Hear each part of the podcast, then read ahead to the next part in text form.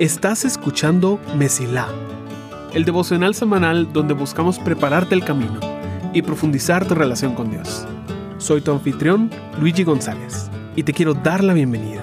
Espero que disfrutes el episodio de esta semana. Entrando al segundo mes de este año, ¿qué te parece si hacemos algo diferente?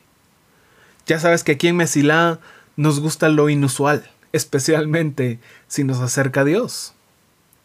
Por eso estamos empezando la serie de febrero con un tema en particular. La llamaremos Arte con Jesús.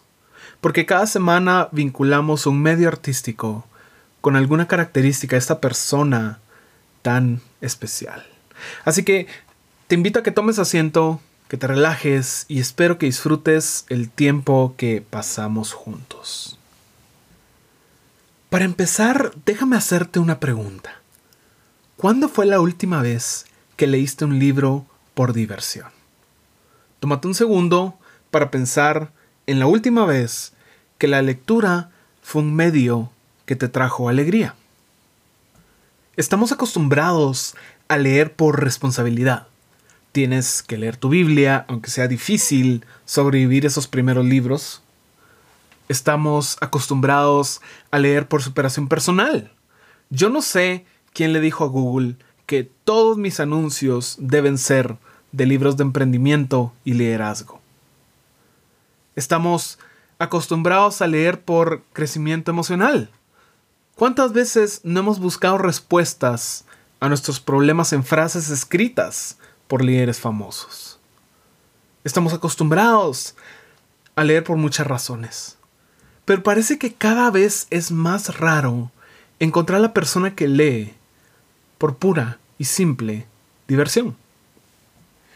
Ahora, existen, hay muchas, tal vez tú eres una de ellas. De pequeño yo leía dos novelas al día. Era mi placer más grande y ahora entiendes un poco por qué tengo la necesidad de escribir novelas. Y tal vez seas como yo, que un día entró lo ocupado de la vida y bueno, otros medios fueron más atractivos por lo fácil. Siendo sinceros, es más trabajo leer que sentarte a ver Netflix. Y eso es una lástima porque un libro es uno de los medios artísticos con más potencial para la diversión. Y para empezar y aprender a apreciar lo alegre que es Dios. Alegre, Dios. Luis, seguro que no te equivocas. Cada vez que escucho un mensaje me dicen lo en serio que tengo que tomar a Dios y lo peligroso que es todo. Bueno, lamento que tengas esa imagen de Dios. Su alegría y felicidad son aspectos que no se exploran a menudo en teología tradicional, pero están ahí, son parte de él. Déjame pintarte un cuadro. Jesús ha resucitado.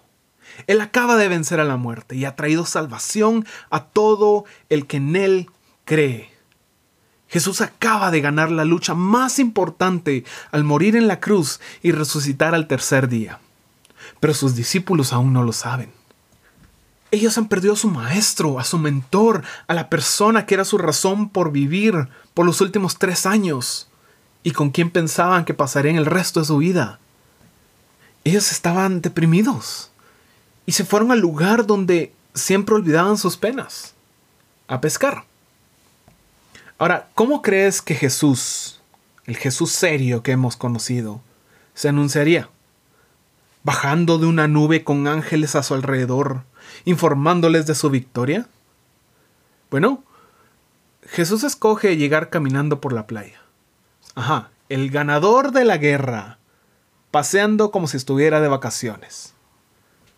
Se fija en que los discípulos no han podido pescar nada.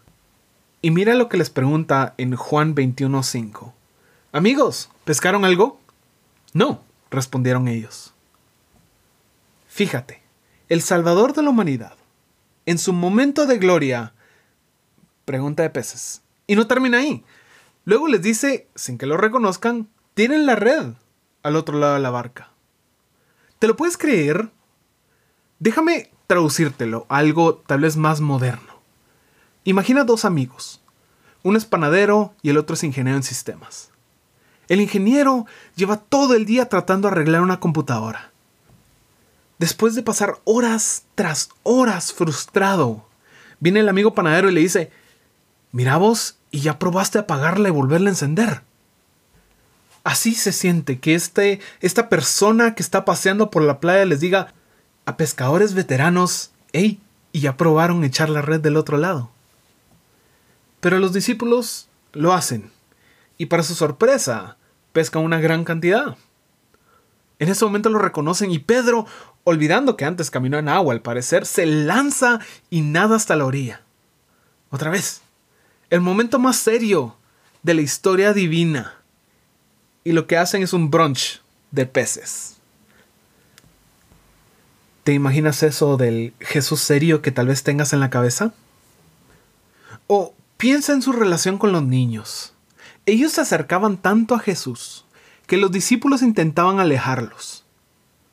Piensa en un predicador serio, que anda de regaño en regaño. ¿Tú crees que se le acercarían los niños a preguntarle de los detalles complicados de su escatología a partir de una perspectiva veterotestamentaria? Robando de Pablo, por supuesto que no. Un niño se va con la persona que le parece más divertida, la que vive sonriendo y disfrutando el momento. Cuando se acercaban los niños, Jesús no los alejaba diciendo, ahorita se sientan y se ponen serios porque estoy hablando cosas importantes. No, Él les daba la bienvenida. ¿Crees que una persona que es seria todo el tiempo podría hacer eso?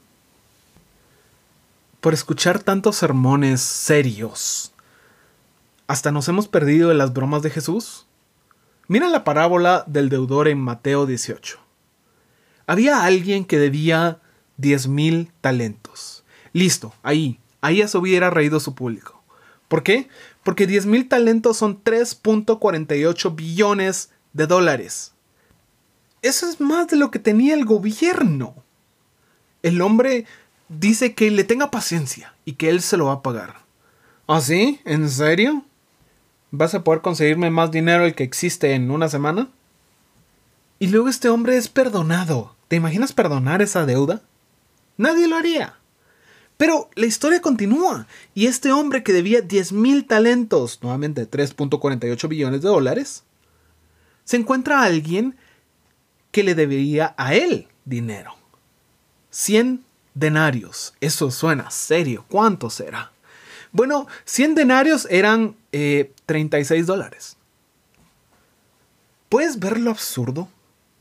puedes ver cómo las personas al escuchar esta historia salieron riendo y diciendo, sí, tal vez no, no debería tener rencor porque alguien me debe algo de dinero. Jesús no les estaba gritando estas verdades. Él utilizaba inteligencia, sabiduría y humor para que ellos entendieran. Jesús, como su Padre, no solo era bueno, era alegre, ¿Realmente crees que Jesús podría decir esas exageraciones sin una sonrisa? ¿Realmente crees que los niños se acercarían al que les grita y se enoja en cada mensaje? No, Jesús era alegre y nos está invitando a participar de esa diversión. A no tomar todo tan en serio porque no todo te va a cambiar la vida. No todo momento se trata de tu crecimiento espiritual o de tu intelecto bíblico hay cosas que Dios pone para tu diversión. Hoy en día nuestras vidas giran alrededor del estrés.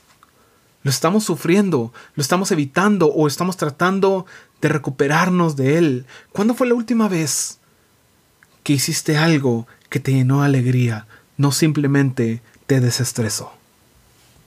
El medio escrito, ah, ya decía dónde estaba.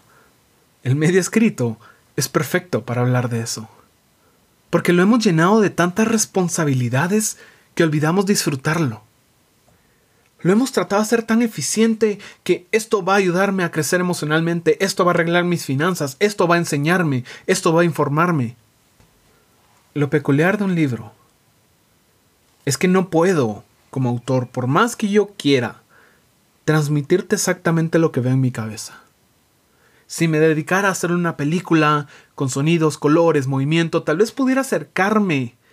Pero mientras sea un libro, mientras sea un texto, lo que hay en las páginas es una representación tan simple de la imagen tan complicada que hay en la cabeza. Pero por eso mismo es un acto de cooperación. Libros, novelas, nunca van a dejar de existir porque las historias que un autor vio en su mente fueron simplificadas a papel no para perder detalles, sino para involucrarte a ti, para servir de semillas y que nuevos mundos puedan nacer y crecer en las mentes del lector. Una historia escrita es una semilla, porque tú la completas con tu imaginación. Y de la misma manera me ponía a considerar que Dios nos da muchas cosas, instrucciones, sueños, palabras, que tomamos demasiado en serio que tratamos de complicar y hacer que todo encaje, cuando la razón por su simplicidad es para que en nuestras vidas se manifiesten y agarren color, sonido y movimiento. ¿Cuántas veces Dios nos da algo para inspirar alegría en nosotros y lo volvemos algo religioso y frío? ¿Cuántas veces hemos sobreanalizado alguna señal cuando era Dios simplemente haciendo lo posible por recuperar nuestra sonrisa. Con un Dios tan alegre, no todo en esta vida es tan serio. Hay semillas que Dios pone en nosotros para que se completen con nuestras vidas y cuyo fruto es simple y sencillo gozo. Porque eso también le trae gloria a nuestro Creador. Espero que encuentres la diversión que Dios ha colocado en tu vida y que tu camino se mantenga siempre despejado. Gracias por escuchar. Si este episodio fue de bendición para ti, puedes ayudarnos a crecer al compartir el devocional en redes y enviándolo a las personas que sientes que necesitan escucharlo. Gracias por ser parte de Mesila.